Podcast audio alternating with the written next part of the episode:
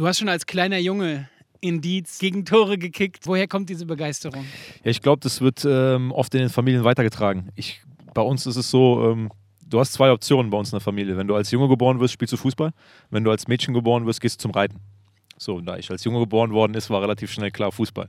Mein Opa hat gespielt, mein Vater hat gespielt, mein Bruder hat gespielt. Ähm, Profifußball ja, oder Amateurfußball? Amateurfußball. Aber du bist natürlich dann äh, schon mit drei Jahren oder noch früher, hast du einen Ball unterm Arm und bist bei den Spielen von deinem Papa dabei, bist von den Spielen von deinem Bruder dabei. Da wirst du einfach direkt infiziert mit, mit diesem, äh, ich sag mal, mit dieser Begeisterung für den Sport. Ne? Und wie war das, deinen Papa zu sehen, deinen Helden auf dem Fußballfeld zu sehen und zu gucken, wie der da ja, kämpft es, mit seiner Mannschaft. Es ist, wie man es sich vorstellt. Ne? Man fiebert mit, man hofft mit und man ist selber viel mehr enttäuscht, wenn der eigene Papa oder der eigene Bruder am Ende verliert. Ne? So für, für, als kleiner Junge, da bricht eine Welt zusammen. Ne? Oder wenn der, wenn der eigene Papa äh, gefault wird oder sowas. Das ist, äh, das ist furchtbar. Ja, da ist so, ja, für, für, für einen selbst ist das irgendwie, jedes Spiel ist gefühlt ein WM-Finale von der eigenen Familie, ne? wenn man so ein kleiner Junge ist. Ja, aber das macht es auch aus. Das ist so ein Stück weit diese da hat man dann, glaube ich, schon, oder wenn man jetzt später betrachtet, konnte man da schon erahnen, dass ich eine gewisse Begeisterung für den Sport in mir trage. Bundesliga und sowas, bist du von sowas auch Fan gewesen? Hat dich das auch gekickt? Ja, ich bin ähm, sehr, sehr früh Werder Bremen-Fan geworden, weil mein allererster Jugendtrainer, damals hieß das ja noch äh, Bambinis, also die Minikicker, zum Abschied hat jeder ein Trikot geschenkt bekommen von einem anderen Bundesliga-Verein und ich habe tatsächlich die Nummer 18 von Werder Bremen bekommen, damals Andreas Herzog. Und wie der Zufall es will, hat Bremen damals im Pokalfinale gegen Rot-Weiß Essen gespielt, im DFB-Pokalfinale und gewonnen. Und ich habe dann als kleiner Junge mit Stolz wie Oscar mit meinem äh, Andy Herzog-Trikot vorm Fernseher gesessen und Werder Bremen hat einen Pokal in die Luft gestreckt. So, dann kannst du dir vorstellen, danach ähm, gibt es nichts mehr anderes. Ne? Das, war der, das war der Moment, wo ich Bremen-Fan geworden bin. Ja. Das war ja so die Zeit von Otto Rehagel und so weiter. Ja, ne? Dieter Eils und solche Legenden. Du hast wahrscheinlich so wie viele andere dann auch Ransat 1 Fußball geguckt. Ja, ganz genau. Ich habe sogar, als später das mit Premiere losging, ähm, konnte man den Sender ja anmachen. Man konnte den Ton hören, aber es war so äh, verpixelt alles. Wir haben selbst das gemacht, um, äh, um einfach irgendwie durch den Kommentar, und man hat dann so ganz nah vorm Fernseher gesessen, um wenigstens so schemenhaft zu erkennen, was da gerade im Spiel passiert. Also so verrückt ist das damals dann abgelaufen, ja. Weil man konnte es ja nicht live sehen, das Spiel. Ne? Das heißt also, äh, auf der einen Seite die großen Stars, die du angehimmelt hast, Panini-Sammelhefte, war das ein Thema? Ja, aber 100 Prozent. Ja, ja. Safe, ja. Ähm, also auf der einen Seite die großen Stars und auf der anderen Seite äh, dann wahrscheinlich jeden Tag Bolzplatz und so weiter, ne? oder? Ja, ja, es gab nur eins, ne? Nach Hause kommen von der Schule, Rucksack in die Ecke, schnell noch Mittagessen. Wenn es sein musste, noch die Hausaufgaben in dem Moment und dann raus Fußball. Ja, so, wir haben äh, in der heutigen Zeit äh, ist ja von der Kommunikation ja alles viel einfacher. Ne? Wir haben uns damals, damals wusstest du, du brauchst nur einen Ball mitnehmen auf dem Fußballplatz. Es wird schon irgendwann jemand aufkreuzen. Mal waren es zehn, dann waren es mal nur fünf. Manchmal warst du vielleicht auch ganz alleine und bist nach einer Stunde Bolzen alleine nach Hause. So ist es damals abgelaufen. Ja. Und das war ja damals alles noch Spiel und Begeisterung und so weiter. Aber was für einen Zeitpunkt war dir klar, dass das was ist, was du gern für den Rest deines Lebens machen würdest? Ja, also ich glaube, jeder kleine Junge, der anfängt, Fußball zu spielen, hat irgendwann mal den Traum, das äh, zu machen. Wenn, er das, wenn du das im Fernsehen siehst, wenn die dann da vor Zehntausenden von Zuschauern spielen, das ist das, was du als, als kleiner Junge willst, diesen, diesen Traum. Ne? Ähm, dafür begeisterst du dich. Ähm, ab wann der Zeitpunkt kommt, wo du wirklich vielleicht mal daran glaubst, dass du es auch packen kannst, das kann ich gar nicht so genau beschreiben. Ich glaube, ich habe ja so diese, diese Laufbahn der kleinen Schritte gemacht. Ich war dann irgendwann mal beim nächstgrößeren Verein, dann bin ich irgendwann zur TUS dann so mit 17, 18 ähm, wurde ich dann mal zum Training der ersten Mannschaft eingeladen und ja, dann hat man so langsam gemerkt, okay, es könnte sogar was werden, äh, mit, äh, mit dem, was du liebst, ein bisschen ja, deinen Unterhalt zu verdienen, sage ich mal. Das ist auch eine ganz gute Überleitung. Ähm, du bist 2003 als äh, U17-Spieler zur TUS gekommen. Ja. Ähm, wie kam es eigentlich dazu? Weil du bist ja kein Koblenzer, du bist ja eigentlich sogar relativ weit weg von Koblenz. Ja. Äh, wie kamst du zur TUS? Ja, wir haben ähm, ja damals aber auch immer schon gegen die TUS gespielt. Und ähm, der damalige Trainer von der TUS Koblenz, der hatte mich angerufen ähm, nach den Spielen gegen uns und wollte mich unbedingt uns, äh, vielleicht für die Zuschauer, was, ja. was ist uns? Ja, Wo hast du da zu dem Zeitpunkt gespielt? In äh, Eisbachtal. Mhm. In Eisbachtal. Also mein Vater angerufen und mich. Ne? Ist ja klar, wenn du dann noch so 16 bist, dann triffst du ja noch nicht alle Entscheidungen gänzlich selbst oder hast zumindest äh, beratende Leute an der Hand. Das war mein Papa in dem Fall, weil der auch lange mein Trainer war. Am Anfang habe ich sogar abgesagt aber in der Zeit hatte ich ganz viele äh, Anfragen für, für Probetrainings. Ich war dann in Frankfurt, ähm, in Leverkusen, in Dortmund. Ich war aber so ein bisschen der, der Typ ähm, zu Hause bleiben. Also ich hätte am liebsten, glaube ich, damals so zu dem Zeitpunkt, ich wäre am liebsten in Eisbachtal geblieben, hätte da mit meinen, meinen Kumpels gekickt. Ne? Da, da hatte ich mein geborgenes Umfeld, ähm, da wusste ich, wo ich dran bin. Bist du da auch als Kind eingestiegen bei Eisbachtal? Ja, ein bisschen später. Aber es war so, so dieses, ja, so ein Stück weit Heimatgefühl. Ich habe damals, glaube ich, aus diesem Grund auch bei, bei Koblenz abgesagt. Ich habe mich gar nicht so intensiv damit beschäftigt. Ich habe halt gesagt, oh, ich möchte eigentlich gerne in Eisbachtal bleiben. Aber als dann die Anfragen der der größeren Clubs kam, dann kam ich doch so ein bisschen ins Grübeln ne? und habe gedacht, naja, eigentlich willst du ja irgendwann doch mal Fußballer werden und dann müsstest du ja doch mal den nächsten Schritt machen. Eisbachtal hat eine Top-Jugendarbeit, aber Koblenz war einfach nochmal äh, eine, eine Stufe drüber, nochmal einen Tick mehr. Ähm, und dann haben wir uns letztendlich doch dafür entschieden. Ist mir schon schwer gefallen, hat sich aber dann relativ schnell gelegt, weil ich gemerkt habe, als dass in Koblenz auch Fußball gespielt wird ne? und dass die Jungs da auch in Ordnung sind und dass man sich da auch wohlfühlen kann. Und der Trainer auch sich sehr äh, um, um mich bemüht hat. Ich habe dann damals einfach so für mich äh, so ein bisschen dieses gespürt, oh, jetzt vielleicht verpasst du auch was, ne? wenn du jetzt allen absagst und gehst nirgendwo hin und bleibst äh, in Eisbachtal, ähm, dann machst du dir vielleicht irgendwann mal Vorwürfe, dass du, dass du das nicht gemacht hast. Und dann war das so diese, es war damals in dem Moment so ein bisschen die Zwischenlösung. Es war nicht diese ganz weite sagen, Lösung. War Kompromiss eigentlich. Es war so ein Kompromiss, ne? weil eigentlich ja. wollte ich ja gar nicht. Dann ja. kamen aber noch so Anfragen von noch größeren Vereinen. Ja. Ähm, ja, und dann, das war aber dann auch schon so, ah, und Koblenz war so damals der optimale Kompromiss, so als nächsten Schritt, so als nächsten kleinen Schritt, ne, um einfach zu gucken, ob das passt.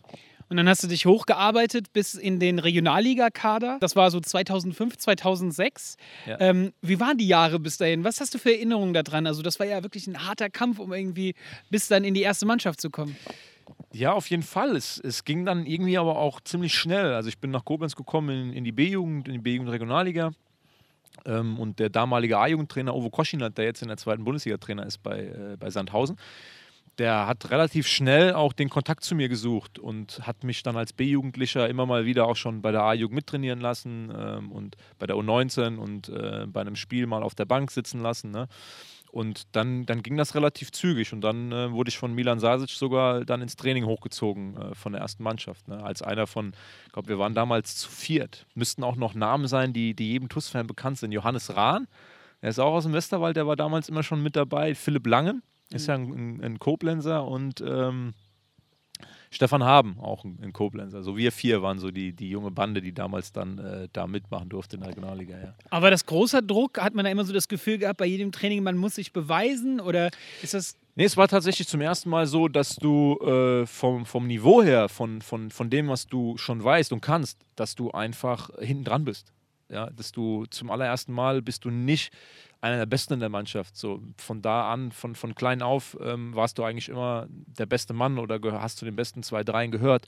Derjenige, der die Tore gemacht hat, der die Mannschaft angeführt hat, ähm, nachdem sich viele orientiert haben. Und auf einmal stehst du ganz am Ende von der Nahrungskette. Ne? Auf einmal bist du der, der Kleine, der, der von, von den Großen zum Teil, ich, ich weiß noch, als ich äh, angefangen habe, habe ich zum Teil Schuhe geputzt von den Spielern. Ne? Echt? Da hatten, wir hatten einen Spieler. Ähm, ja, der hat mir ab und zu mal seine Schuhe nach dem Training hingestellt, durfte ich dann äh, putzen. Ne? Durfte ich, und habe sie dann wieder zurückgestellt. Ja, aber ist in Ordnung. Sind alles Erfahrungen, wo ich heute sagen kann, äh, das hat mir geholfen. Ne? In der Zeit war das schwer. So, du warst ganz hinten dran, ne? du hast ja auch noch andere Dinge im Kopf als 16, 17, 18-Jähriger, als, als nur Fußball. Dann, da kommen ja auch noch andere Dinge ins Leben und dann hast du da mit Vollprofis schon zu tun, die schon. Und woher kam dann diese Fokussiertheit? Da waren, weiß ich nicht, vielleicht die erste Freundin, äh, das erste Mal besoffen sein, keine Ahnung. Das sind ja alles Dinge, die man so in der Zeit hat. Wie behält man dann trotzdem eisenhart diesen Fokus? Ich glaube, dass man dann nicht eisenhart ist. Ich glaube, dass man, dass man, wenn man auf dem Platz steht, das, das liebt. Man, man gibt alles. Man, man will ja irgendwie da reinkommen. Man ist das, was man sich immer vorstellt vorgestellt hat. Man möchte da Fuß fassen, man möchte auch den anderen beweisen, dass man gut genug ist. Aber du hast natürlich noch nicht diese Professionalität mit, mit 16, 17 in, in jeder Sekunde ähm, wie, wie die gestandenen Spieler. So, das ist ja eine der Dinge, wo du dann merkst, dass du hinten dran hängst, dass du einfach körperlich ähm, über all das, was du vom Spiel weißt, taktisch, dass du da noch ganz, ganz, ganz viel lernen musst. Und du bist natürlich ungeduldig. Am liebsten willst du, ja, du hast ja noch dann immer den Eindruck, ah, das könnte ich vielleicht auch und ich will spielen. Ne? Ähm, ja, das war keine einfache Zeit äh, für junge Spieler, weil wir auch nicht so viele waren. Heute hat man ja eher so das Gefühl, äh, es wird immer jünger auf dem Platz. Ne? Auch Aber Micha, wie, wie, hast du den Fokus behalten? Was, wie, wie, wie ist dir das gelungen? Ja, einfach, du hast Bock auf Fußball, du willst das ja. Das ist ja dein Traum, dein Ziel und diesen, ja, ich sag mal, dieses, dieses Durchhaltevermögen, diesen, diesen, diesen, diesen Biss auch der hat mich ja durch meine ganze Karriere äh, begleitet. Ich glaube, sonst, sonst kannst du auch nicht so viele Verletzungen ähm, wegstecken und immer wieder zurückkommen. Ähm, da gibt es ja auch unterschiedliche Charaktere. Das war schon, glaube ich, schon so immer so ein bisschen ähm, so mein Ding. Einfach zu kämpfen und weiterzumachen. Ich sag dir jetzt mal ein Datum: der 13. Mai 2006. Was war da? Wahrscheinlich sind wir da gegen Bayreuth in die zweite Bundesliga aufgestiegen. Richtig. 2-2. Ich, genau. wurde, ich wurde eingewechselt beim Stand von 2-1 für Bayreuth und dann müsste Dubravko Kohlinger per Kopfball nach dem Standard das 2-2 gemacht haben. Genau, ganz richtig, ganz und richtig. Wir haben 2-2 gespielt und das war der entscheidende Punkt. Und das, das Kuriose an dem Spiel war, dass die letzten Minuten Bayreuth nicht mehr angegriffen hat. Also der damalige Trainer von Bayreuth müsste Gino Lettieri gewesen sein, der jetzt äh, wieder neu bei Duisburg ist, hat seine Mannschaft angewiesen, nicht mehr anzugreifen, weil Bayreuth hat mit dem Punkt irgendwie auch, auch rechnerisch den Klassenerhalt fix gemacht. Das heißt, du wusstest, wir sind aufgestiegen, das Spiel lief aber noch. Normal hast du ja dann dieses, ähm, jetzt musst du noch vier, fünf Minuten den Kasten hinten sauber halten, es darf nichts mehr passieren, wir brauchen diesen Punkt und dann passieren ja, das wissen wir alle, im Fußball die kuriosesten Dinge. Aber da war es so, Du wusstest, du bist aufgestiegen, du kannst aber noch nicht losrennen und ausflippen, weil der Schiri noch warten muss, bis zumindest die Uhr 90 zeigt. Er hat dann auch Punkt um 90 abgepfiffen. Und Bayreuth hat die letzten ja, was waren es, drei, vier Minuten den Ball einfach äh, in der eigenen Hälfte rollen lassen. Wir waren in der anderen Hälfte und das ganze Stadion hat den Aufstieg gefeiert. Das war schon krass. Was war das für ein Moment, wo dieser, das ist ja, das passiert ja wie in Zeitlupe. Der Pfiff ja. geht und du realisierst, oh Mann, wir haben es geschafft. Man muss das auch noch mal ein bisschen unterteilen. Ich habe ja jetzt nicht so viel gespielt. Wir haben Spieler gehabt, unter anderem, ich glaube, Evangelos Nessos hat da seine, seine Karriere äh, ruiniert mit seinen, mit seinen Blessuren. Da wurde mit Achillessehnenreizungen, mit Patellasehnenreizungen, da wurde gespritzt vorm Spiel. Die Jungs Jungs haben sich Schmerztabletten eingeschmissen, um die letzten Wochen, die letzten Punkte irgendwie einzufahren. Das war ja auch eine, eine enorme Belastung über so eine ganze Saison. Die TUS hatte ja auch damals schon nicht irgendwie einen 30-Mann-Kader, wo du beliebig oft austauschen kannst und die Qualität bleibt gleich. Also da muss man auch ehrlich und realistisch sein. Spieler wie ich, auch die Jungen, äh, einige, wir waren ja noch nicht so weit, dass du da das 1 zu 1 auf dem Niveau ersetzen kannst. Du kannst immer mal reinkommen, dein Bestes geben, versuchen den Jungs so gut wie möglich zu helfen. Aber die Spieler, die den Aufstieg nach Koblenz geholt haben, das waren, das war eine ganze Mannschaft, ja, aber die absoluten Leistungsträger, es hat sich natürlich dann reduziert auf 14 Spieler, die die größte Spielzeit hatten. Was die Jungs dann, was da eine Last abgefallen ist, dass man das wirklich geschafft hat. Ich meine, man spricht ja nicht umsonst vom Wunder vom Oberwert. Ne? Das war ja so die Zeit. Ähm, ja, das war auch für mich ein, ein faszinierender Moment, auch inspirierend weil du dann denkst, das will ich auch mal. Ich will auch solche Erfolge feiern, ich will solche Saisons haben, ich will 34 Spiele machen und dann, am, wenn der Schiedsrichter beim letzten Spiel abpfeift, will ich einfach, dass da ein Erfolg steht, dass du mal richtig feiern kannst. Aber du hast ja in der Saison auch mitgekämpft. Ist ja nicht so, dass du nicht mitgekämpft hättest. Du warst ja auch ein nicht Nein, unwichtiger Teil. Aber es ist, es ist trotzdem noch was anderes. Es ist was anderes, wenn du eine ganze Saison als Stammspieler, als Führungsspieler spielst und der Erfolg steht. Oder wenn du, ähm, ich sag mal, hinten dran bist und wenn du nur wenige Spiele machst. Das ist in, der, in dem Gefühl, wie viel Anteil du selbst hast, ist das nochmal was anderes. Mhm. Du fühlst dich natürlich als Mitglied der Mannschaft und jeder weiß, dass so eine Truppe nicht mit elf funktioniert. Es sind 22, 23 plus Betreuer, plus alle, die du nicht vergessen darfst. Das, das wird ja einmal ganz schnell zu so einer Floskel, dass jeder wichtig ist. Aber wer, wer selber gespielt hat, wer sich ein bisschen auskennt, der weiß, jedes Rädchen muss greifen, damit du großen Erfolg hast. So, und wir waren jetzt nicht eine Truppe, die teuer zusammengekauft war mit, mit Topstars, sondern das war die Mannschaft, die es ausgemacht hat. Und da habe ich natürlich auch dazugehört und habe meinen Anteil gehabt. Aber du weißt für dich selber, dass dein Anteil jetzt nicht genauso groß ist wie vom Torwart, der da drei Elfmeter hält in entscheidenden Spielen oder der, der Torjäger, der, der achtmal das 1-0 geschossen hat ne? oder der Innenverteidiger, der die wichtigen Zweikämpfe gewonnen hat. Das kann man schon, schon realistisch einschätzen dass man eine andere Aufgabe hat. Ich sag's mal so, man hatte eine andere Aufgabe in diesem Aber Micha, wie frustrierend war das für dich, als Sasic dir gesagt hat, nee, du sitzt heute auf der Bank? Nee, es war anders. Ich habe ja in der Zeit war ich jemand, der um den Kader kämpfen musste. So der darum, der dafür kämpfen musste, äh, auf der Bank zu sitzen da auf der Bank sitzen zu dürfen. Das war auch später so. Ich habe das auch in der zweiten Liga immer als Privileg empfunden, überhaupt dabei sein zu dürfen, da zuschauen zu können, weil da waren schon Spieler, die einen auch geprägt haben. Ne? Das ist ja immer das, das, was du selber erlebst. Die Spieler, mit denen du dich in der Kabine umgibst, das sind die, die dich prägen. Du kannst im, im Fernsehen oder sonst wo, klar, siehst du die Stars und eiferst denen nach. Aber ich glaube, den größten Einfluss auf dich haben dann doch tatsächlich die Spieler, mit denen du selber in der Kabine sitzt. Und das waren gerade in dem Jahr waren viele Vorbilder wie gesagt, ich kann das nur sagen, ähm, was die geopfert haben, rechte Seite, äh, Evangelos Nessos und, und Brenny Evers auf der rechten Seite, super, super Typen. Ne? Ähm, hatten beide auch schon Familie zu der Zeit. Die haben mich auch immer gut behandelt, ähm, haben immer alles reingeschmissen. Äh, selbst ein, Anel Jaka, ähm, wie der damals schon gespielt hat, mit, mit welcher Klarheit. Dimitrios Guskinas und Salif Keita im Sturm, da kann man gar keinen rausheben. Es war wirklich eine perfekte Teamleistung. Sowas erlebst du auch nicht oft. So eine Mannschaft das heißt, hast du nicht mehr oft. Das ja. heißt, es war in keinster Weise für dich irgendwie enttäuschend oder sonst irgendwas, als es hieß im finalen Spiel? Nein, es war nicht, war nicht enttäuschend. Ähm, ich meine, man hatte bis dahin ja auch lange genug Zeit, seine Rolle zu akzeptieren. So, ne? Und ähm, ich meine, ich habe hab dann tatsächlich in dem Spiel ein paar Minuten geschnappt. Der Trainer hat mir in einem der wichtigsten Spiele der Saison dann doch das Vertrauen geschenkt, als wir 2-1 zurückgelegen haben, hat mich eingewechselt, da hätte ich auch jeden anderen einwechseln können. Und ähm, das ist das, was an so einem Tag dann, dann überwiegt. Man weiß, man hat jetzt nicht so viel gespielt die Saison, aber der Trainer hat einem trotzdem äh, im Spiel des Aufstiegs quasi aufgestellt. Und das ist dann, der Moment ist dann schon ein außergewöhnliches Erlebnis, auf jeden Fall. Und dann waren diese drei Jahre in der Regionalliga vorbei und auf dem Zenit verlässt Michael Stahl die TUS. Why? Ja, ähm, ich habe das ja eben schon mal so angedeutet. Es war äh, jetzt auch nicht immer so, dass, dass, ähm, dass die einfachste Zeit war, so vom, so vom, vom Innenverhältnis mit dem, mit, dem, mit dem Trainerteam damals. Ja, ähm, das, welche Rolle hat Sasic da gespielt? Ja, ich glaube, ich muss, muss am Ende des Tages ähm, ist es vielleicht so, dass äh, ich ne, ein paar Dinge hätte, hätte durchaus anders machen können äh, als junger Kerl.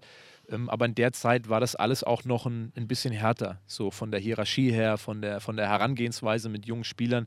Ich glaube, dass sich das heute alles ein bisschen abgeändert hat. Heute gibt es da flachere Hierarchien, heute gibt es ein bisschen eine andere Ansprache oft an, an junge Spieler. Da, das war damals schon alles noch so ein bisschen. Ähm, ja, also bist bisschen, du da richtig zusammengeschissen worden? Der Ton war schon ab und zu ein bisschen rauer.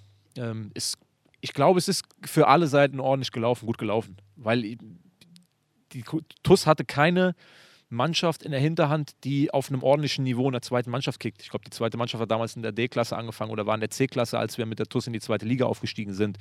Und es gibt nichts Wichtigeres, als für einen jungen Spieler Spielpraxis zu sammeln. In der Saison, wo wir aufgestiegen sind, konnte ich ja noch A-Jugend spielen. Also ich war ja eigentlich noch A-Jugendspieler. Aber ich bin dann 2006 aus der A-Jugend rausgekommen. So, und dann stehst du ja auch vor der Frage, was passiert jetzt? Ich habe ja die Vorbereitung noch mitgemacht, aber es war relativ schnell zu sehen, dass ähm, der Kader wurde auch größer, zweite Liga. Also es waren jetzt nicht mehr 22, 23, wir hatten auf einmal 7, 28 Leute.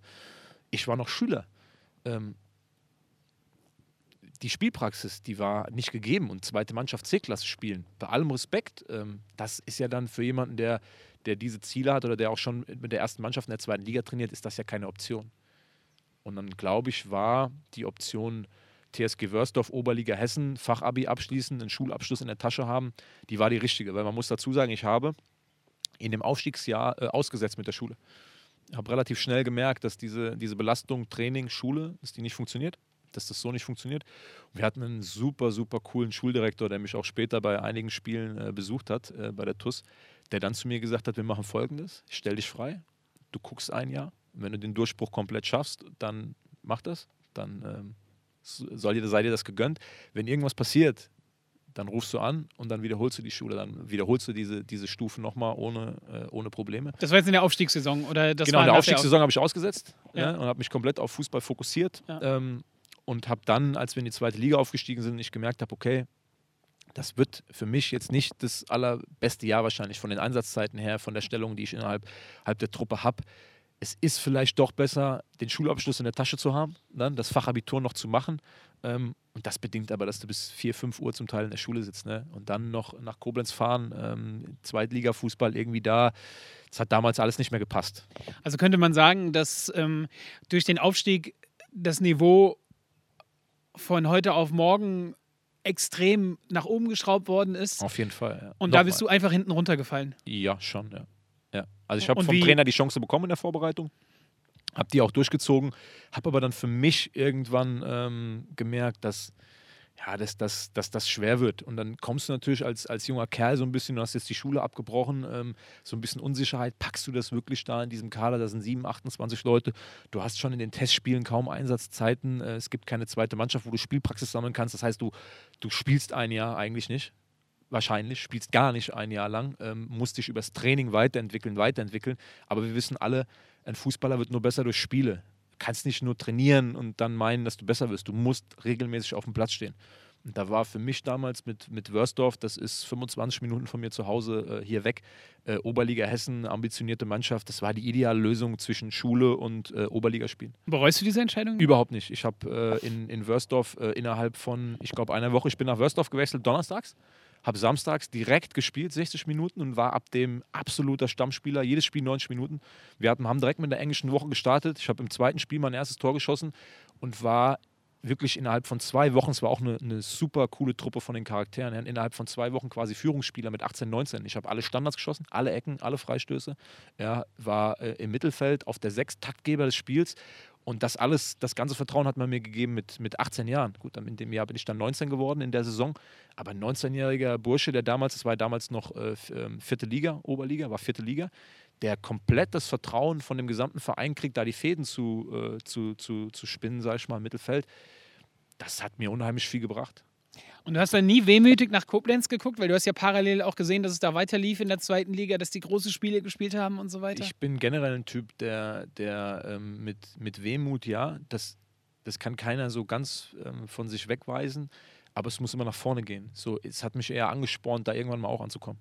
Zu sagen, okay, jetzt Umweg, jetzt reicht es nicht so jetzt reicht es nicht, was ist jetzt die beste Lösung? Was kannst du jetzt machen, mhm. um für dich das Beste rauszuholen? Und da war einfach der Schulabschluss, dann was in der Tasche zu haben.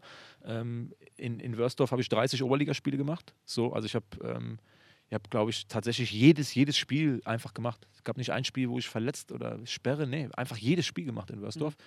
Mhm. Ähm, das war, war eine goldrichtige Entscheidung. Einen guten Trainer gehabt damals. Ja, wie gesagt, das ist ja, war ja in der Zeit auch noch nicht selbstverständlich, dass du in der Hülle und Fülle, wie das heute der Fall ist, auf junge Spieler setzt. Ne, das war damals noch nicht so. Und ich war auch in Wörsdorf ähm, mit, mit zwei anderen. Wir waren drei Junge, glaube ich, die gespielt haben. Der Rest waren auch ältere Spieler. Von äh, Wörsdorf aus hast du deinen nächsten Sprung gemacht nach Aalen? Nach Aalen, genau. Na? In Baden-Württemberg. Ja. Genau. Weißt du eigentlich noch, wann dein erstes Spiel in der Liga 3 war? Das erste Drittligaspiel, wo es dann dritte Bundesliga war, auswärts in Aue. Ja. War ja. auch ein erstaunliches Erlebnis. Erzähl. Ja, wir, wir sind ähm, eigentlich so, ich kannte das bis dahin noch nicht so. Also ich kannte es von Koblenz. Ähm, je nachdem, wo wir hingefahren sind, wurde man nicht immer ganz freundlich empfangen. Aber was wir in Aue dann vor der Kabine erlebt haben, war ein ganz besonderes Erlebnis. Ich meine, VfR Aalen ist, jetzt nicht, Aalen ist jetzt nicht für die allergrößte Fangemeinde bekannt. So, wir waren eher ein relativ beschaulicher Verein, äh, familiär, so, ne, in, in, in Städtchen mit weiß nicht, 70.000 Einwohner in Baden-Württemberg, ne, so alles ein bisschen ruhiger. Äh, und dann kommst du nach Aue und denkst eigentlich, die kleinen, ruhigen Aalener kommen nach Aue und ist ja keine, also ich wüsste nicht, welche Punkte da für große, für große, ja, wie, sagt man, Reibungspunkte sorgen sollten zwischen den beiden Vereinen. Und wir sind aus dem Bus ausgestiegen und wurden aufs Übelste beschimpft und beschrien. Und, und die Ordner mussten, mussten dann da für uns da eine, den Durchgang freimachen, dass wir da durch können, ja. Ähm, Im Nachhinein, wenn man es positiv ausdrücken will, war das eine Einschüchterungstaktik, dass wir da ja nicht auf die Idee kommen, Punkte mitzuholen. Ich will den, den, den Auer Zuschauern, die äh, jetzt nicht zu viel unterstellen. Aber ich glaube. Aber hat das äh, Angst gemacht? So eine, war das, es also war ungewohnt. Also man kommt aus dem Bus, ne? Es, es kommt, ja, was heißt bedrohlich? Ich, ich glaube, es hatte so ein bisschen auch Kalkül, ne? einfach dem Gegner zu zeigen, passt mal auf, ihr seid jetzt hier im Erzgebirge und hier gibt es nichts zu holen. So, das ist ja auch so ein bisschen dieses Aue, ne? so, dass du da hinkommst und da wird hart gearbeitet für die Punkte und wir kommen da an, ja, mit unserem neuen schönen Mannschaftsbus, ja, so neu gekauft, so top, ne? in dem Bus konntest du dich äh, in, in, in, die, in die Horizontale äh, bewegen quasi ne? und konntest War das dann noch so ein Ossi-Wessi-Ding irgendwie auch ein Stück weit? Ich hatte das Gefühl so, man muss es positiv ausdrücken, die Auer Zuschauer, die brennen schon sehr für ihr äh, für ihren Erzgebirge Aue, das muss man sagen. Es war interessant, weil äh, das war das erste Spiel tatsächlich so äh, im Osten. Wirklich, es war das allererste Spiel und mit, mit welcher Intensität dort auch die Mannschaften, die eigenen Mannschaften angefeuert werden das ist schon auch speziell. Das muss man sagen. Also die brennen da wirklich mit allem, was sie haben. Es geht vorm Spiel los. Das war 90 Minuten während dem Spiel. Ähm, das, hat, das war schon cool. Also die haben ihre Mannschaft extremst angefeuert. Und ich glaube, das ist ist dann auch ähm, ein Grund dafür, warum Aue heute noch ähm, ziemlich heimstark ist. Das ähm, macht was. Ne? 2008 sollte Aalen oder wäre Aalen dann fast in die zweite Bundesliga aufgestiegen. Hat auf die letzte Sekunde nicht geklappt. Es gab immer die Gerüchte, dass die Spieler das mit Absicht gemacht haben, dass quasi mit Absicht verloren wurde. Der Gesichtsausdruck ist super. dass sie das mit Absicht gemacht haben, weil die Angst hatten, dass sie dann alle von der Bank fliegen. Was kannst du denn dazu verraten im Nachhinein? Ja, also erstmal ist das jetzt wirklich, ich habe geschmunzelt, weil äh, das jetzt ich glaube, ich habe mir seit zwölf Jahren eigentlich kaum oder seit mindestens zehn Jahren keine Gedanken mehr darüber gemacht. ja, so, ne? ähm, aber zu glauben. willkommen bei Access All Areas. Ja, aber zu glauben, dass Fußballer auf den Platz gehen und jetzt mit Absicht ein Spiel nach dem anderen wirklich mit Absicht manipulieren und verlieren, das ist irgendwie auch eine Beleidigung der Intelligenz, weil wir wissen doch auch, dass das natürlich auffällt. Du kannst nicht 27 Spieltage auf dem Aufstiegsplatz stehen und gut spielen und auf einmal vergeigst du gegen jeden Gegner äh, das Spiel. Ich glaube eher, damals in Aalen gab es interne Querelen. Damals wurde der, der, der Manager ähm, Helmut Dieterle, der ist damals äh, mitten in, in, in dieser Saison oder am Ende dieser Saison ähm, war der auf einmal weg. Es gab äh, in dem Verein, was Vertragsverlängerungen angeht, mit dem Team, es hat viel zu lange gedauert. Ich meine, das Team hat extremen Erfolg gehabt. Es gab eine Menge auslaufende Verträge und man hat gewartet und gewartet und wollte, glaube ich, so ein bisschen warten, steigt man jetzt in die zweite Liga auf oder nicht. Und dass das intern für Ärger sorgt und dass dann der Fokus einfach vom Fußball vielleicht auch ein bisschen wegrückt, weil Spieler muss man verstehen. Du, du schießt deine Tore, du bist Stammspieler, Führungsspieler du kämpfst um einen Aufstieg und der Verein trifft die Aussage, ja, wir warten erst mal ab, in welcher Liga wir spielen. Mhm. Welche Rolle soll das spielen? Bleibst du in der Liga, Regionalliga Süd, schaffst du den Aufstieg doch nicht? Dann hast du aber doch schon ein Gerüst an Spielern, die in der Lage sind, um den Aufstieg mitzuspielen. Steigst du auf, dann sind das doch die Spieler, die dir den Ausstieg besorgt haben. Denn das war fahrlässig. Es war einfach, glaube ich, damals war das einfach fahrlässig. Man hätte äh, gerade mit den Führungsspielern äh, hätte man frühzeitig verlängern müssen für beide Ligen, hätte da ein Statement setzen müssen, damit die Mannschaft ganz in Ruhe und fokussiert auf ihr Ziel hinarbeiten kann. So und das hat intern natürlich für, für extreme ähm, äh, ja, Auseinandersetzungen gesorgt. Ähm, wenn ich mich richtig erinnere, der Trainer war damit auch überhaupt nicht einverstanden, ne, Edgar Schmidt damals, dass das mit dem einen oder anderen Spieler so läuft. Ähm, und diese Unruhen haben, glaube ich, am Ende dafür gesorgt, dass ähm, der Fokus in dem Verein nicht mehr so auf dem Fußball lag. Dass nicht mehr alle, gesamter Verein, wirklich alle von Fans über Spieler, über Vorstand, dass die alle dann an einem Strang gezogen haben. Und dann mag das vielleicht von außen damals so ausgesehen haben, als ob die Spieler nicht mehr alles geben. Ich finde es aber menschlich. Ich hm. finde es komplett, äh, komplett menschlich. Aber hast du das als frustrierend empfunden? Natürlich, du, wir haben äh, äh, nach so einer Saison, du willst aufsteigen. Die zweite Bundesliga war ja, war ja wirklich, wir hatten vor allen Dingen die Qualität. Wir haben ja. in der Hinrunde berauschende Spiele erlebt, ja, wo, ja. Wir, wo wir Mannschaften nicht einfach nur geschlagen haben. Das war fußballerisch top. Ne? Die Idee von Fußball war gut. Und dann ist das natürlich frustrierend, wenn du dann irgendwie die letzten sieben, acht Spiele komplett in den Sand setzt. Ich meine, wenn ich mich richtig erinnere, hatten wir irgendwann mal sieben, acht Punkte Vorsprung auf den Nicht-Aufstiegsplatz und sind dann nicht aufgestiegen. Die Aber wiegt diese Enttäuschung nicht noch viel schwerer? Fühlt man sich da nicht regelrecht irgendwie, ich weiß nicht, fast betrogen oder sowas, weil du ja schon mal, du warst schon mal an der Schwelle zur zweiten Liga. Nee, muss ich, muss, ich, muss ich sagen, nicht so wirklich. Ähm, für mich war es wichtig, ich hatte einen, einen, relativ schweren Start in Aalen. Ich kam nach Aalen aus Wörsdorf, habe jedes Spiel gespielt, habe eine, hab eine ärgerliche Verletzung mit reingeschleppt, wo ich in Wörsdorf die letzten zwei, drei Spiele mitgespielt habe. Und es ging nicht weg. Das war, ähm, hatte da am Mittelfuß Probleme und habe quasi die komplette Vorbereitung verpasst. Und ergo war ich dann auch in der Hinrunde nicht auf dem Fitnesslevel, auf dem, in dem Zustand, ähm, auf dem ich hätte vielleicht sein müssen. Dazu kam die Umstellung 300 Kilometer weg von zu Hause zum ersten Mal und habe aber in der Rückrunde mich dann äh, zum Stammspieler etabliert. Habe in der Rückrunde eigentlich jedes Spiel gespielt ne? und auch immer von Beginn an. Ketzerich könnte man jetzt sagen, weil die Konkurrenz natürlich dann auch nicht mehr so hart war, oder? Nee, nee, nee, das, das nicht. Aber ich habe, hab, glaube ich, dann in der Wintervorbereitung eine komplette Wintervorbereitung gemacht und konnte dann einfach an, an die Leistungen aus Wörsdorf anknüpfen ne? und konnte mich dann reinkämpfen, habe das Vertrauen bekommen und denke ich auch zurückgezahlt. Jetzt im Nachhinein kann ich das so analysieren. So wie jetzt den Blick auf die Dinge hatte ich damals auch noch nicht. 2009 bist du dann nach Koblenz zurückgewechselt, wenn du doch eigentlich ja. zufrieden warst. Äh ja, bei den Aalen, das, das war eigentlich der Beginn wenn man zurückblickt. Das war so dieser Beginn, ne? Ähm, damals mit, mit diesen Querelen, diesen internen Querelen. Wir sind dann aufgestiegen in die dritte Bundesliga und unser Trainer wurde nach, ich glaube, vier Spielen und fünf Punkten entlassen. Ja, wir hatten einen Sieg, zwei Unentschieden, eine Niederlage und der Trainer wird entlassen. Das, das war nicht zu verstehen. Ja? Wie, wie kann ein Trainer, der vorher mit der Mannschaft um einen Aufstieg gespielt hat, der durch interne Querelen auch irgendwo um den Aufstieg gebracht worden ist als Trainer, der aber mit positiver Energie in die neue Saison geht, der wird nach vier Spielen und fünf Punkten wird er entlassen ja, wird ersetzt durch, ähm, durch Jürgen Kohler. Es kommt eine Flut an neuen Spielern, die man, die man holt. Ja, eine Mannschaft, die in der vorigen Saison um einen Aufstieg in der Regionalliga Süd mitgespielt wird. Jetzt, sagen willst. Also das, so, war, das, ist einfach, das war einfach nicht mehr dein Team. Das, ne? war, nein, das hat nichts mit mir zu tun. Der Verein hat einfach, finde ich, äh, jede, jede Menge Fehler gemacht. Zwar keine Kontinuität mehr gegeben. Jürgen Kohler war ja auch nur zehn Spieltage Trainer.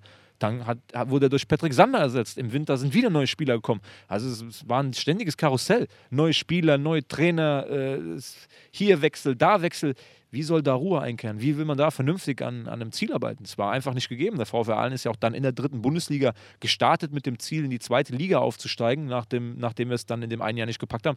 Ist am Ende in die Regionalliga Süd abgestiegen, die dann vier, äh, viertklassig war. Ne?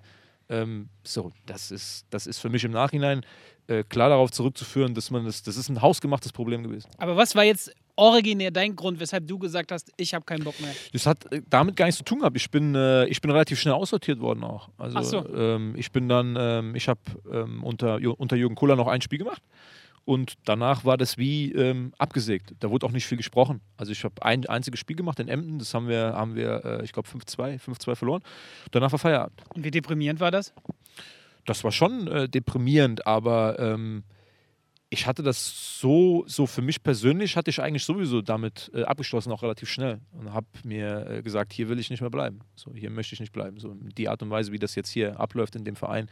Ich bin damit mit anderen Erwartungen hingekommen und so wie sich das in der Drittligasaison entwickelt hat, war dann relativ schnell klar, dass ich persönlich da mich nicht mehr weiterentwickeln kann, so, weil ich auch keine Spielzeit mehr bekomme. Ähm, und ähm, ich bin dann auch ähm, mehr oder weniger, was heißt freiwillig, aber ich habe mich auch bereit erklärt, dann in der zweiten Mannschaft in Aalen zu spielen. Die haben damals Verbandsliga gespielt, damit ich Spielpraxis habe. Und da habe ich, hab ich dann mir auch meinen meinen Optimismus behalten. Ich habe dann auch oft damit trainiert und habe die letzten zwei, drei Monate dann in der zweiten Mannschaft bis zum Winter verbracht.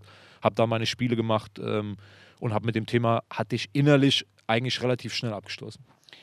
Und äh, dann du ja wieder zurück nach Koblenz gekommen. Ähm, wäre Sasic zu dem Zeitpunkt immer noch Trainer gewesen, wäre das wahrscheinlich keine Option gewesen. Also hatte Rapolda irgendwie, war das irgendwie auch so eine Option also das ist, jetzt, das ist jetzt hypothetisch. Ne? Ähm, es, es, der Kontakt kam über Uwe Koschinat.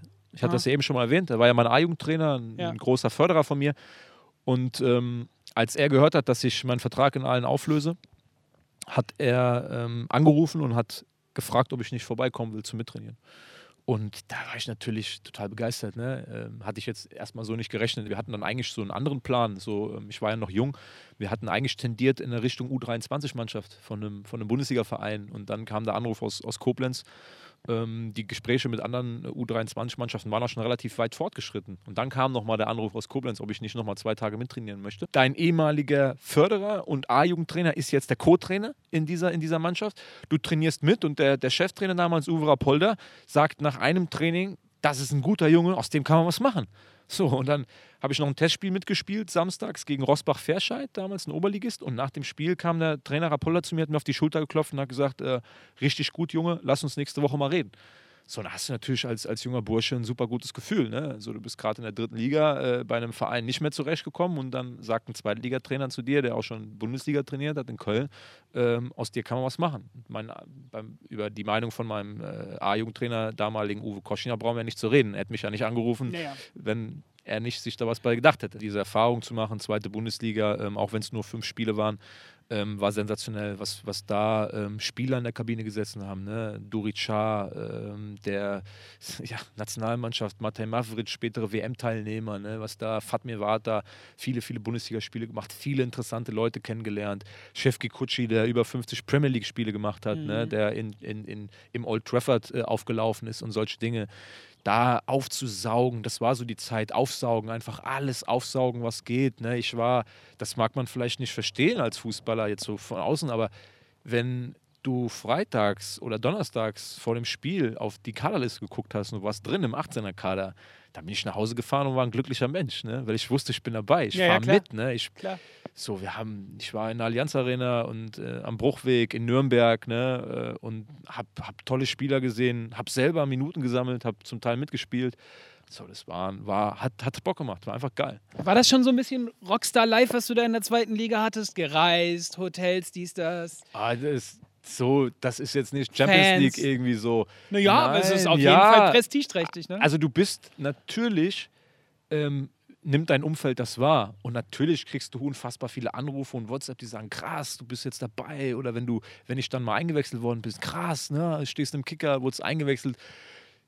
Für mich war eigentlich immer nur der Antrieb, besser zu werden. So, ich, ich hatte einfach Bock darauf. So, das ist ja das, was du willst. Ne? Ähm, Also das heißt, du hast dir gar nicht so morgens. die Zeit gelassen, äh, innezuhalten und dich selber zu feiern und zu freuen und so weiter, ich sondern glaub, du hast ich einfach nur da, gedacht, ich glaube, ich, ich, muss mich hier etablieren. bin da nicht der Typ für.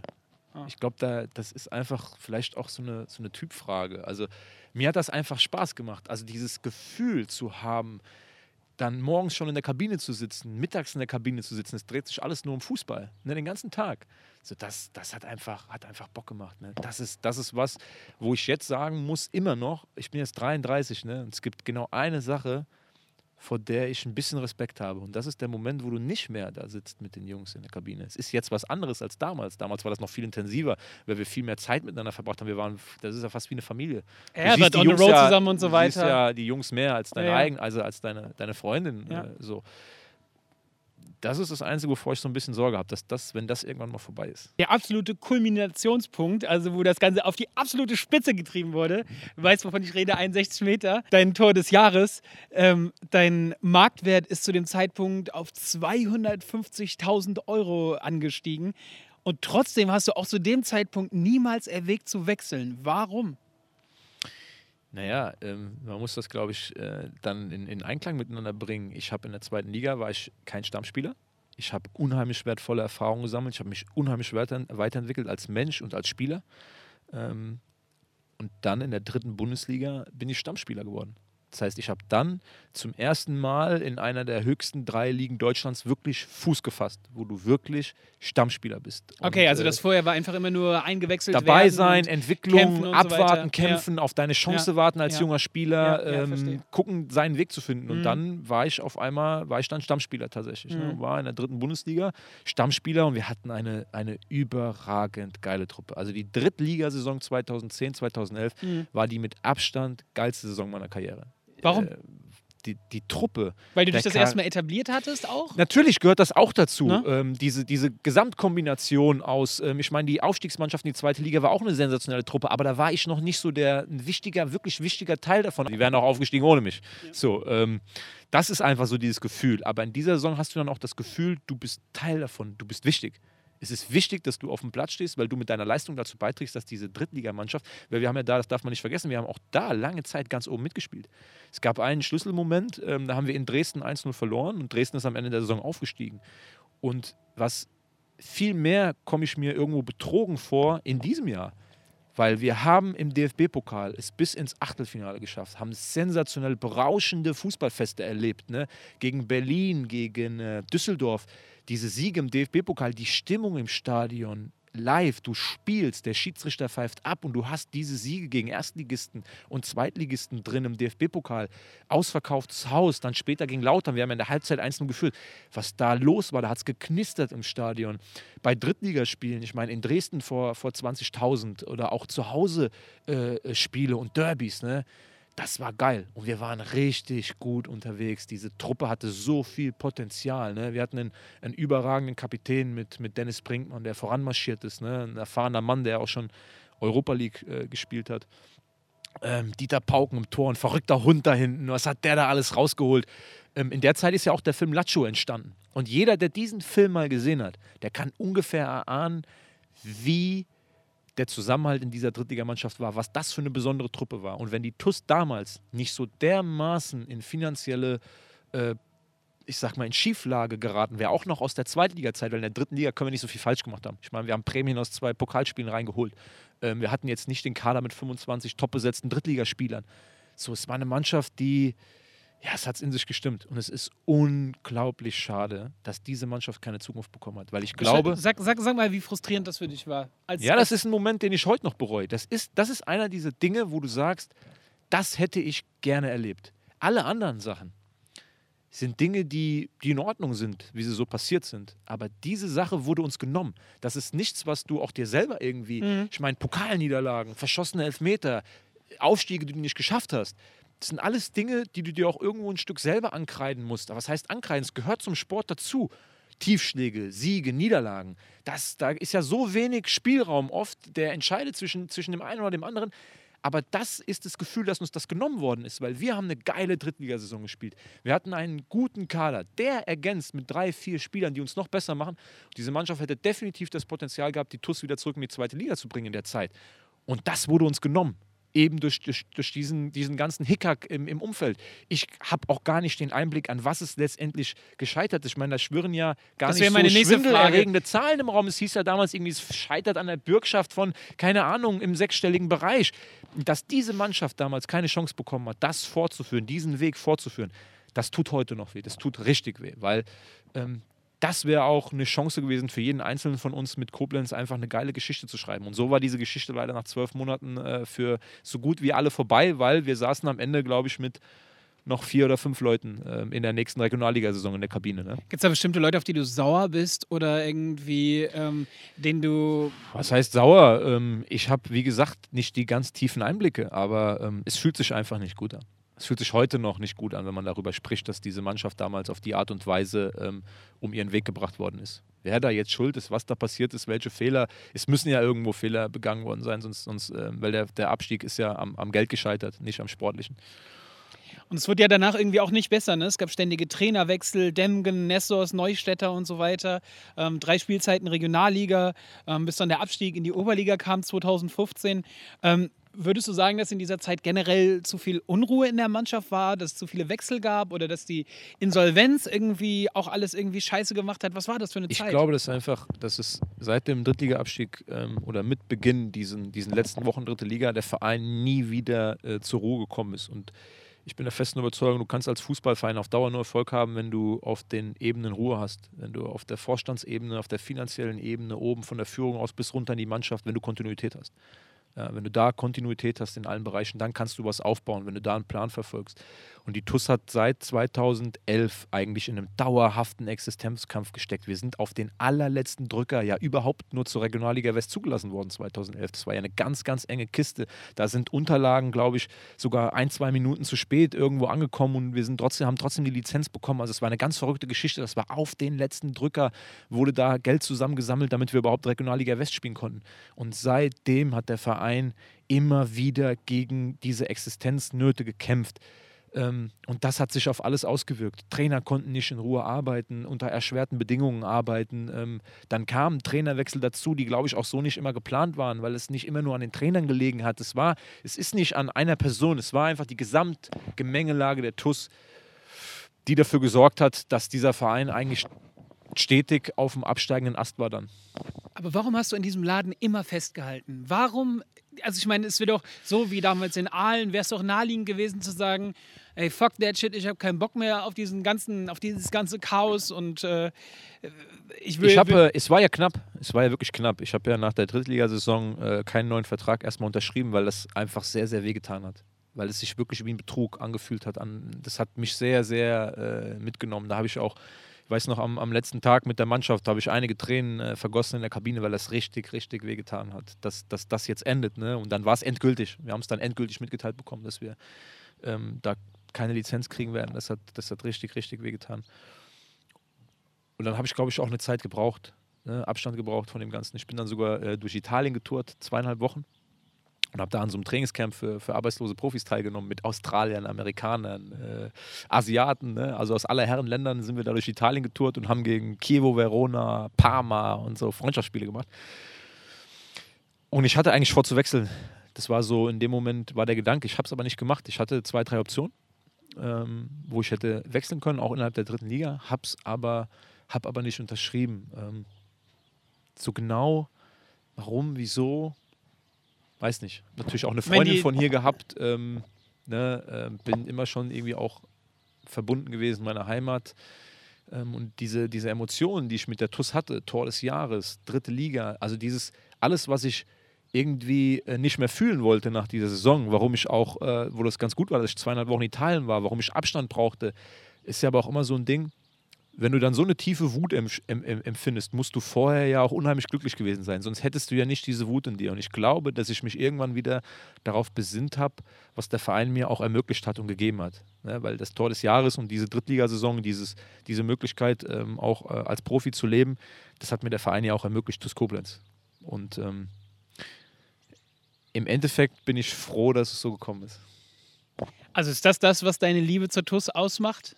Diese, Auf, diese Auf und Abs, meine persönlichen Auf und Abs mit vielen Verletzungen. Mhm. Das ist, ich habe das schon mal gesagt, dass die Geschichte der TUS und meine eigene Geschichte in vielen Dingen äh, sich sehr, sehr ähnelt.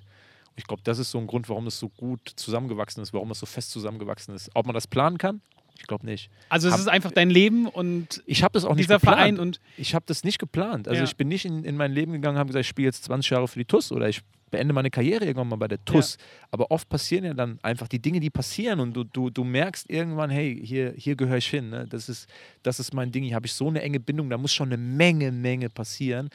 Und diese Erinnerungen, die ich da gesammelt habe, das wollte ich ja eben auch sagen, da, die haben einfach dafür gesorgt, dass man sich selber unglaublich schwer macht, dem Verein den Rücken zuzukehren, auch in den schlimmsten Krisen. Und es gab immer mal wieder Momente, auch 2015 gab es einen Moment nach der Insolvenz der GmbH, dem Abstieg in die Oberliga, da gab es auch diesen Moment, wo ich gesagt habe, so jetzt reicht's. Also ich Mhm. habe jetzt hier alles mitgemacht und es ist auch seit der Regionalliga nicht mehr vorangegangen.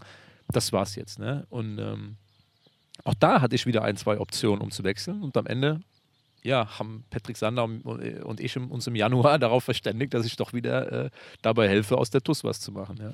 ihr seid ja dann von der Oberliga 2015 dann quasi direkt wieder zurück in die Ja. Regionalliga. Ja. Ähm, ist das also noch mehr so ein Beweis, dass es generell nie an der Mannschaft lag, also am, am, an der sportlichen Leistung, sondern wirklich an der Situation drumherum? Ja, ich glaube schon. Ich glaube, dass dieser Verein überhaupt keine Zeit hatte, einen vernünftigen, ordentlichen Plan aufzustellen, in dem man, in, an, in dem man mit Ruhe arbeiten kann, mit wirklich mit, mit, mit Ausdauer. Es war von Woche zu Woche Überlebenskampf. Ja. Und den kannst du auf Dauer nicht gewinnen, wenn du Ja. immer diesen Druck im Nacken hast. Das kannst du nicht von der Mannschaft fernhalten, nicht von den Trainern. Die Zuschauer sind dann ja auch frustriert. Ich meine, die haben Zweitligafußball vier Jahre erlebt, Drittligafußball und jetzt bist du im Abstiegskampf Regionalliga angelangt. Du bist im Existenzkampf des Vereins angelangt. Eine schlechte Nachricht äh, folgt der anderen. Ich sag mal Ja. Stichwort U-Boote. Jeder, der mit der Tu- TUS zu tun hat, wird dieses Wort hassen. Ja, das du Jahrelang jetzt erklären. Da kannst du ja nicht einfach so hier raushauen. ja, jahrelang hieß es immer, irgendwelche U-Boote tauchen auf, wenn die TUS mal wieder in finanzielle Schieflage geraten ist. Also die, die Berichterstattung, das, was in der Zeitung steht, es war immer weniger Positives, immer mehr Negatives. Und das hat diesen ganzen Verein einfach runtergezogen und hat dafür gesorgt, dass wir einfach nicht mehr hochkommen. Es war keine Aufbruchstimmung mehr. Es war nur noch dieses, ja, wir müssen dann doch irgendwie uns wieder zusammenraufen und uns da durchkämpfen. Funktioniert aber nicht immer. 2018 seid ihr dann wieder in die Oberliga abgestiegen. Die zwei Jahre davor, wie hast du die erlebt?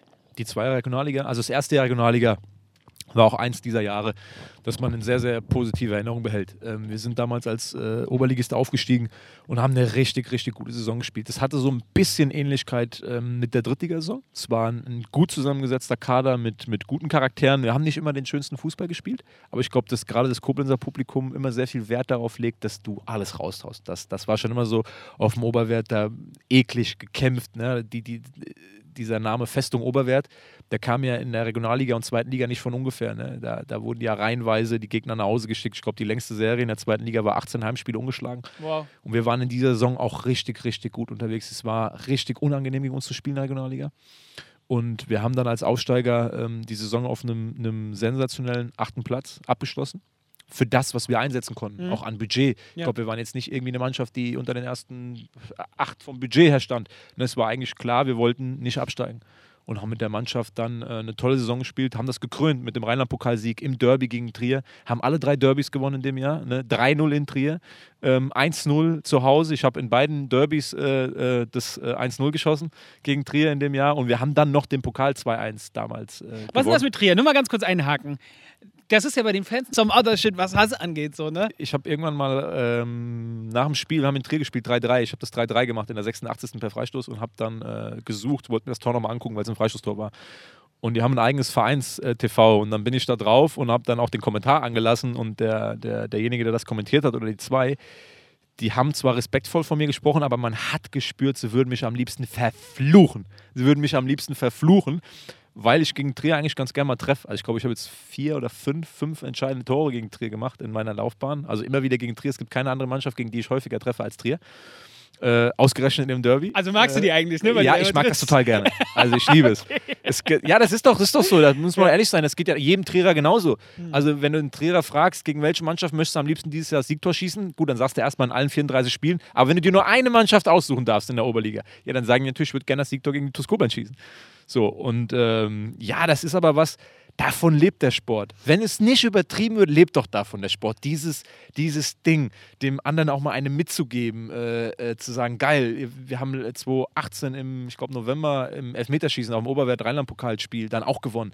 Wir haben dann eine, eine, Phase gehabt, wo wir jahrelang nicht gegen Trier verloren haben, wo acht oder sieben oder acht Spiele hintereinander gewonnen worden sind oder unentschieden gespielt worden ist, wo Trier dann jahrelang nicht mehr gegen uns gewonnen hat. Jetzt ist es so, dass äh, Trier die letzten beiden Spiele gegen uns gewonnen hat. Davon lebt doch das Ganze. Mhm. Also bei allem Respekt vor ganz vielen Vereinen, die auch tolle Arbeit leisten. Aber für den TUS-Fan ist es doch, ist es doch, der will doch nach Trier fahren.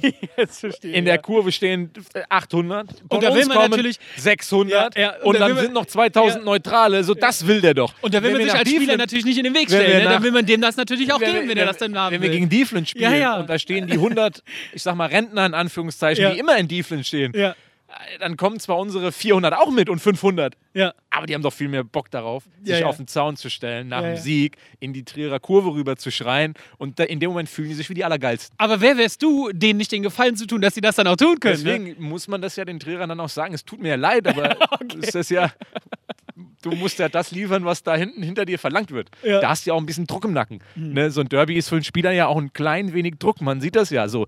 Der, der gemeine Fan erwartet ja einfach den Sieg gegen Trier. Der setzt den ja voraus. Ja, ist ne? klar. Das ist ja völlig egal. Und wenn wir alle äh, ein Auge abgebunden hätten, würden die trotzdem von uns verlangen, dass wir gegen die gewinnen. So. Das macht's aus. Aber das ist, das ist, das ist doch geil. Ja? Das ist was, was wir, glaube ich, irgendwann wieder öfters erleben wollen, nicht nur zweimal im Jahr gegen Trier. Ja, nach diesen Jahren in der Regionalliga ähm, kam dann 2018 der Abstieg in die Oberliga.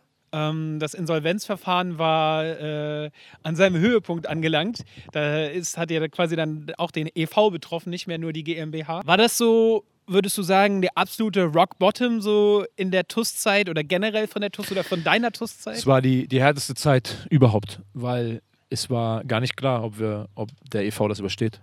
Ähm, in der Zeit gab es, glaube ich, die größte Abkehr oder diese, der größte Verdruss über den Verein, über, über die permanent sch schlechten äh, Schlagzeilen. Es hat in der Zeit seinen absoluten Höhepunkt genommen. Es war kaum noch jemand bereit ähm, oder ganz wenige waren nur noch bereit, der TUS die Stange zu halten.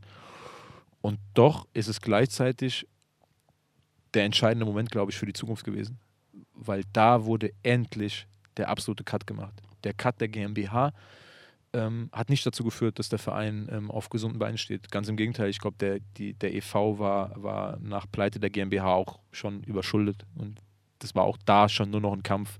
Ähm, Vielleicht, um das mal den, den Leuten da draußen zu erklären, nur ganz kurz ist es so, wenn ich es richtig verstanden habe, dass die äh, Spieler quasi unter Vertrag bei der äh, TuS Koblenz GmbH standen. Die ist schon früher insolvent gegangen. Ja. Und der e.V. ist quasi das, was vom Verein noch übrig geblieben ist. Ganz genau. Das ist der, der Stammverein, die GmbH genau. ist die Ausgliederung, genau. Genau, das heißt, ja. wäre äh, die e.V. komplett abgewickelt worden und hätte es sie danach nicht mehr gegeben, dann hätte es TuS Koblenz nicht mehr gegeben. Nicht in der Form, ne. Dann hättest du mit einem neuen, mit einem neuen Namen oder abgeändert antreten müssen, dann wäre der Verein äh, erstmal aus dem Vereinsregister gestrichen worden. Ja.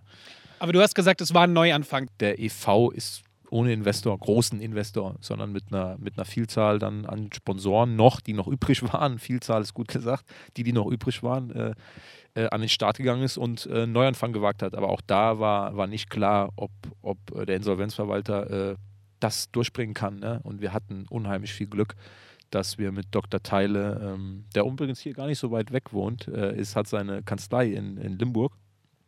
Ähm, da haben wir Glück gehabt, dass da jemand ist, der erkannt hat, boah, hier hängen doch eine ganze Menge Menschen an diesem Verein. Ne? Dieser Verein ist rettenswert. Der Verein ähm, kann eine positive Zukunft äh, haben. Das war, war ein Riesenglück. Und das hat schon Energie gekostet. Also die letzten beiden Jahre ähm, oder was heißt die letzten beiden, es war ja so eineinhalb Jahre bis dann im Januar äh, 2020, jetzt im, im, Januar war die Insolvenz ja dann äh, letztendlich beendet oder wir haben es überstanden, Verein konnte fortgeführt werden. Das war die intensivste Zeit meiner Karriere in vielerlei Hinsicht, ja. Warum? Ja, auf der, auf der einen Seite bin ich ja mehr und mehr in andere Prozesse reingekommen. Ich war ja nicht mehr nur Spieler. Ich war ja bis, bis 2016, 17 nur Spieler. Bin dann schon peu à peu, habe ich in andere Bereiche reingeschaut. Ab 2018 war ich fester Mitarbeiter auch auf der Geschäftsstelle. Ähm, und ich war bei vielen Sitzungen dabei. Du konntest das natürlich nicht an die Mannschaft tragen, aber ich habe in Sitzungen gesessen, zusammen mit, mit Arne, ne, der Trainer, der war auch dabei. Arne Jacker, ja. Arne Jacker, wo wir äh, unverblümt mitgeteilt bekommen haben, dass ähm, es auch sein kann, dass wir den Winter nicht überleben. So, es gab immer so Teilziele. Ne? Wir müssen jetzt erstmal bis September, Oktober kommen. Dann müssen wir bis Winter kommen. Dann müssen wir bis Ostern kommen. Dann müssen wir bis dahin kommen. Um, damit wir die Insolvenz wirklich ähm, überstehen, damit der Geschäftsbetrieb, weil das ist ja das eine ist, ähm, äh, der Insolvenzverwalter muss gucken, kann man die, hat dieser Betrieb eine positive Fortführungsprognose? Du musst auch sportlicher irgendwas erreichen. Es bringt ja nichts, wenn man den ganzen Laden runterstreicht. Natürlich hätte man sagen können, wir geben gar kein Geld mehr aus. Aber wir haben eine Jugend, die in, äh, überall fast in der höchsten Liga spielt. Ne? Äh, die, die Nummer 1 Jugendarbeit im nördlichen Rheinland. So, mit Trier zusammen die besten Jugendmannschaften in, im Rheinland, komplett. So, wir haben eine erste Mannschaft, wo 1000 Zuschauer kommen. Wenn du das alles auf ein Minimum runterbrichst, runterfährst, gar kein Geld mehr zur Verfügung hast, dann geht der ganze Verein kaputt. Dann führst du zwar den Verein fort, aber was wäre übrig geblieben? Eine Mannschaft, die dann, ein Verein, der in der Bezirksliga spielt, ohne, ohne Jugendmannschaften, dafür brauchst du es nicht retten. So, das heißt, es sollte ja eine Substanz gerettet werden, die uns jetzt in die Lage versetzt, das wieder neu aufzubauen.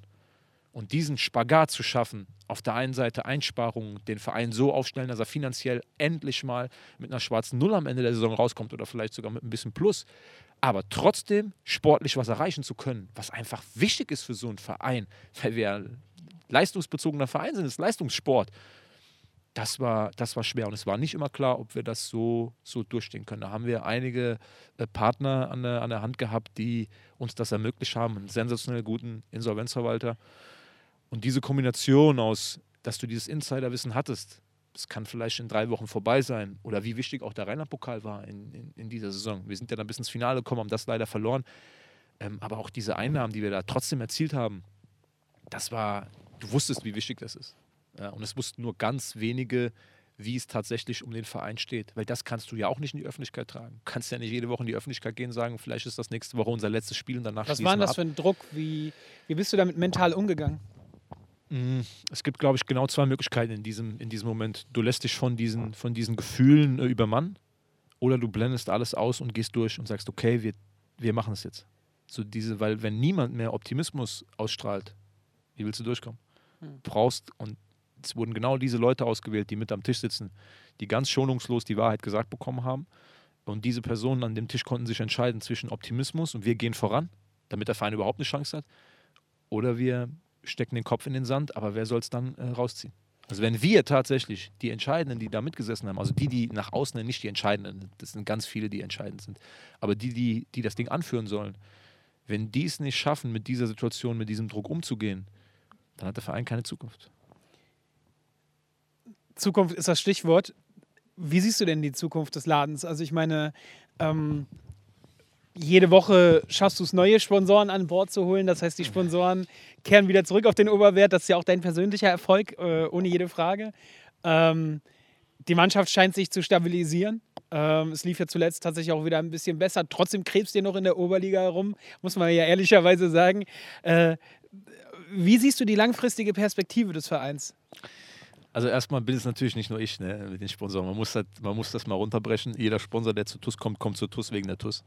Ne? Und ich glaube, wir haben da alle zusammen äh, was geschaffen, weil es ist immer so, natürlich muss, muss es Leute geben, die die Entscheidungen treffen oder die gewisse Aufgabenbereiche beackern. Aber ich kann mich hinsetzen, wo ich will, wenn, wenn wir nicht diese, auch diese Tradition im Rücken hätten, wenn wir nicht 1000 Zuschauer äh, hätten im Stadion, wenn die TUS nicht die TUS wäre, dann könntest du keinen großartig dazu bewegen, dann da trotzdem noch äh, zu investieren. Wie ich die Zukunft sehe, ich glaube, wir haben eine große Chance, weil jetzt die Vorzeichen stimmen. Der Verein ist schuldenfrei, ja, hat natürlich ein, ein Riesenbrett jetzt, so wie alle anderen Vereine auch. Corona, das macht es nicht einfacher, aber das trifft alle. Das ist jetzt kein exklusives TUS-Problem. Ähm, wir haben einen Vorstand jetzt gewählt oder der Vorstand, der gewählt worden ist, hat jetzt die Chance, mit einer schwarzen Null anzufangen, Dinge umzusetzen, Ruhe zu haben. Denn man spürt eins im gesamten Umfeld, die Fans, äh, die Partner, keiner ruft jede Woche an mal nach einer Niederlage oder nach Platz 5 in der Oberliga aktuell und sagt, ja, aber wenn wir nächstes Jahr nicht aufsteigen, dann ziehe ich mein Engagement zurück, ich will jetzt endlich mal Ergebnisse sehen. Sondern mit jedem, den man spricht, jeden, den man hört, egal aus welchem Bereich, Politik, Wirtschaft, Fans, eigentlich wollen alle unisono, dass dieser Verein sich die Zeit gibt, um gestärkt und gesund wieder zurückzukommen. Das darf man natürlich jetzt nicht vergessen mit Einschlafen, weil man darf das nicht verwechseln mit Nee, es ist dann, Wundenlecken, dann verlässt ne? das mit So meinst du äh, das, oder? Ich sag mal so dieses dann, ah, dann können wir auch ambitionslos sein. Nein, sind wir nicht. Wir sind brutal ehrgeizig, lieber heute als morgen. Das ist dieses Sportlergehen, aber sich auch diese, äh, diese Geduld zu geben. Ich sag mal so ein bisschen so auch eine, eine äh, dieses Scheitern demütig zu betrachten. TUS ist im Endeffekt brutal gescheitert. So, Zweitliga-Jahre ja, Drittliga-Jahre ja, Regionalliga ja, aber unterm Strich ist der Verein in der Oberliga angelangt und der EV hat ums Überleben gekämpft. Heißt für mich, wenn man einen Strich drunter macht, der Verein ist brutal gescheitert in all den Jahren. So, und wir müssen das jetzt nutzen und müssen uns die Zeit geben, um wieder zurückzukommen. Und da Wie lange wird das dauern? Das ist doch die Frage, die dir wahrscheinlich im Moment alle stellen. ja, aber, aber das mag jetzt wie eine Floskel klingen, aber wer will das bestimmen? Im Fußball entscheiden Millimeter über Auf- und Abstieg, Zentimeter. Ich glaube persönlich, mit vielen kleinen guten Entscheidungen erhöhst du maximal die Wahrscheinlichkeit, dass der Erfolg irgendwann eintritt. Du wirst nicht immer Pech haben. Du wirst dich nicht immer hinstellen können und kannst sagen, äh, Schiri hat den Elfmeter nicht gepfiffen. Aber der Zeitpunkt ist noch nicht jetzt. So, wir haben vieles, vieles richtig gemacht. Allein, dass die Außendarstellung, dass die Stimmung intern so ist, wie sie jetzt ist, dass man Ruhe hat, dass alle an einem Strang ziehen, ist schon mal ein Riesending. Ähm, dass wir mit einem neuen Konzept, mit einer jungen Mannschaft, die entwicklungsfähig ist, an den Start gehen. Dass wir mit, einem ho mit einer hohen Identifikation zu Koblenz unsere Spiele bestreiten. Dass wir trotzdem es auch in dieser schweren Zeit schaffen, unsere Partner davon zu überzeugen, uns die Stange zu halten, neue dazu zu gewinnen. Das sind alles kleine, wichtige Mosaiksteinchen, die aber noch dauern. Ich meine, wir haben jetzt, wir, sind, wir stecken mitten in Corona. So, ähm, ich tue mich unheimlich schwer damit zu sagen, die TUS muss dieses Jahr, muss nächstes Jahr, muss übernächstes Jahr aufsteigen. Was entscheidend ist, ist, dass man nach jedem Jahr einen Strich drunter macht und sagt, wir sind ein Stück weitergekommen. Wir sind dem Ziel näher gekommen. Und da muss man auch dann ehrlich zu sich selber sein und muss überlegen, ob, ähm, ob das gut ist oder ob das gut genug ist. Und ähm, was aber auch richtig ist, ist, die TUS kann nicht sagen, wir wollen jetzt 15 Jahre Oberliga spielen. Das funktioniert nicht. Also wir wollen alle raus aus dieser Liga. Ähm, aber ich finde, es ist ein großer Unterschied, ob man ähm, in eine Saison geht und sagt, ja, wir müssen aufsteigen, ähm, etwas erreichen zu wollen, ist der viel bessere Weg. Aber sich auch die nötige Zeit zu geben, weil wer weiß schon von uns, was auf dem Weg passiert. Hättest du mich vor nach dem Tor des Jahres, 26.10., ich glaube 20.21 Uhr, hättest du mich kurz danach gefragt, was ähm, am heutigen Tag 2020 so ist. Und wir zwei hätten darüber gesprochen, dass der Fall eingetreten ist, bis in die Oberliga. Ich bin noch hier, alles was, hätte ich dich für verrückt erklärt. Von daher bin ich da mittlerweile etwas verhaltener, was Zukunftsprognosen angeht. Aber wir haben Bock. Also das ist das. Wir wollen die TUS wieder dahin bringen, dass die TUS ein Profiverein wird. Ganz klar. Sonst bräuchten wir das nicht jeden Tag machen. Wer das nicht hat, der glaube ich, hat bei uns nichts verloren. Letzte Frage. Was wird in der Zukunft der Schlüssel dazu sein, dass sich dieser Laden wieder stabilisiert, dass der sportliche Erfolg wieder eintritt, äh, dass die Ruhe im Verein wirklich bleibt? Du Was, brauchst das Vertrauen der Menschen. Du brauchst das Vertrauen der Öffentlichkeit. Du brauchst das Vertrauen von noch mehr Firmen ähm, in, in, in Koblenz, der Politik in Koblenz. Du brauchst dieses Vertrauen. Du brauchst natürlich auch auf Dauer bessere Infrastrukturen. Das ist ganz klar. Ähm, ich glaube, dass der Oberwert in der Form für ähm, höhere Gefilde nicht zukunftsfähig ist. Wir sind aber im Moment nicht in höheren Gefilden. Also ist das schon für die Oberliga ein Stadion, was nicht so viele haben. Das muss man dann auch dazu sagen. Ähm, und das ist das Entscheidende. Verein hat einen klaren Plan. Er weiß, wo er hin will, weiß aber auch, wo er herkommt. Ähm, und ich glaube, wir haben Typen bei uns, ähm, die auch die Erfahrung haben, also die auch wissen, wie es in anderen Ligen ist. So, das ist auch nicht zu unterschätzen, wenn ich sehe, wenn ich mal gucke, wie schnelllebig der Fußball geworden ist. Äh, bei uns sind schon ein paar Figuren, die auch schon lange, lange dabei sind. Ne? Ähm, wenn ich mir das in unserer Mannschaft angucke, haben wir ähm, keine dauerhaften Wechsel. Da wird nicht jedes Jahr die Mannschaft ausgetauscht. Und Peter Auer hat jetzt, glaube ich, vor kurzem 25-Jähriges gefeiert bei der TUS. Ne? der Admir ist ja auch Ähm, schon lange dabei. Der Ne? Admir, Arne, ich. Ähm, da wird sicherlich immer mal eine Veränderung stattfinden. Also nur, wenn man irgendwo lange ist, ist das ja kein Privileg, auch immer da zu sein. Äh, ich glaube aber auch einfach, dass die TUS diese Kraft entfalten kann. Das ist schon mal passiert. Da ist hier eine Welle losgebrochen. Und wenn wir uns mal unsere Region angucken, ich, das ist immer so mein schönes Beispiel zwischen Köln und Frankfurt, wie viel Profisport haben wir denn? So, die Region bietet einiges. Der Westerwald, die Eifel, der Hunsrück. Die Leute haben doch nicht immer Bock, äh, bis nach Köln zu fahren, um Fußball zu gucken. Die Leute wollen auch mal vor der eigenen Tür Fußball gucken. Und das ist unser Anspruch. Unser Anspruch ist, die Leute alle einzusammeln. Den Leuten wieder zu zeigen, den vielen. Es kommen zwar nur Tausend ins Stadion, wenn sie dürfen. Im Moment dürfen ja nicht mal Tausend. Aber ich weiß, allein aus meinem Wohnort hier und aus dem Westerwald, dass die TUS immer Thema ist. Die TUS ist immer Thema. Und wir müssen dafür sorgen, dass das irgendwann wieder losbricht. Dafür ist jetzt aber, wie sagt man so schön, Drecksarbeit erforderlich. Jetzt ist noch nicht die, äh, die Zeit, wo man in einem schönen Bus zum Auswärtsspiel fährt und weiß, da stehen gleich 2000 Bekloppte, die uns anfeuern. Die Zeit ist noch nicht.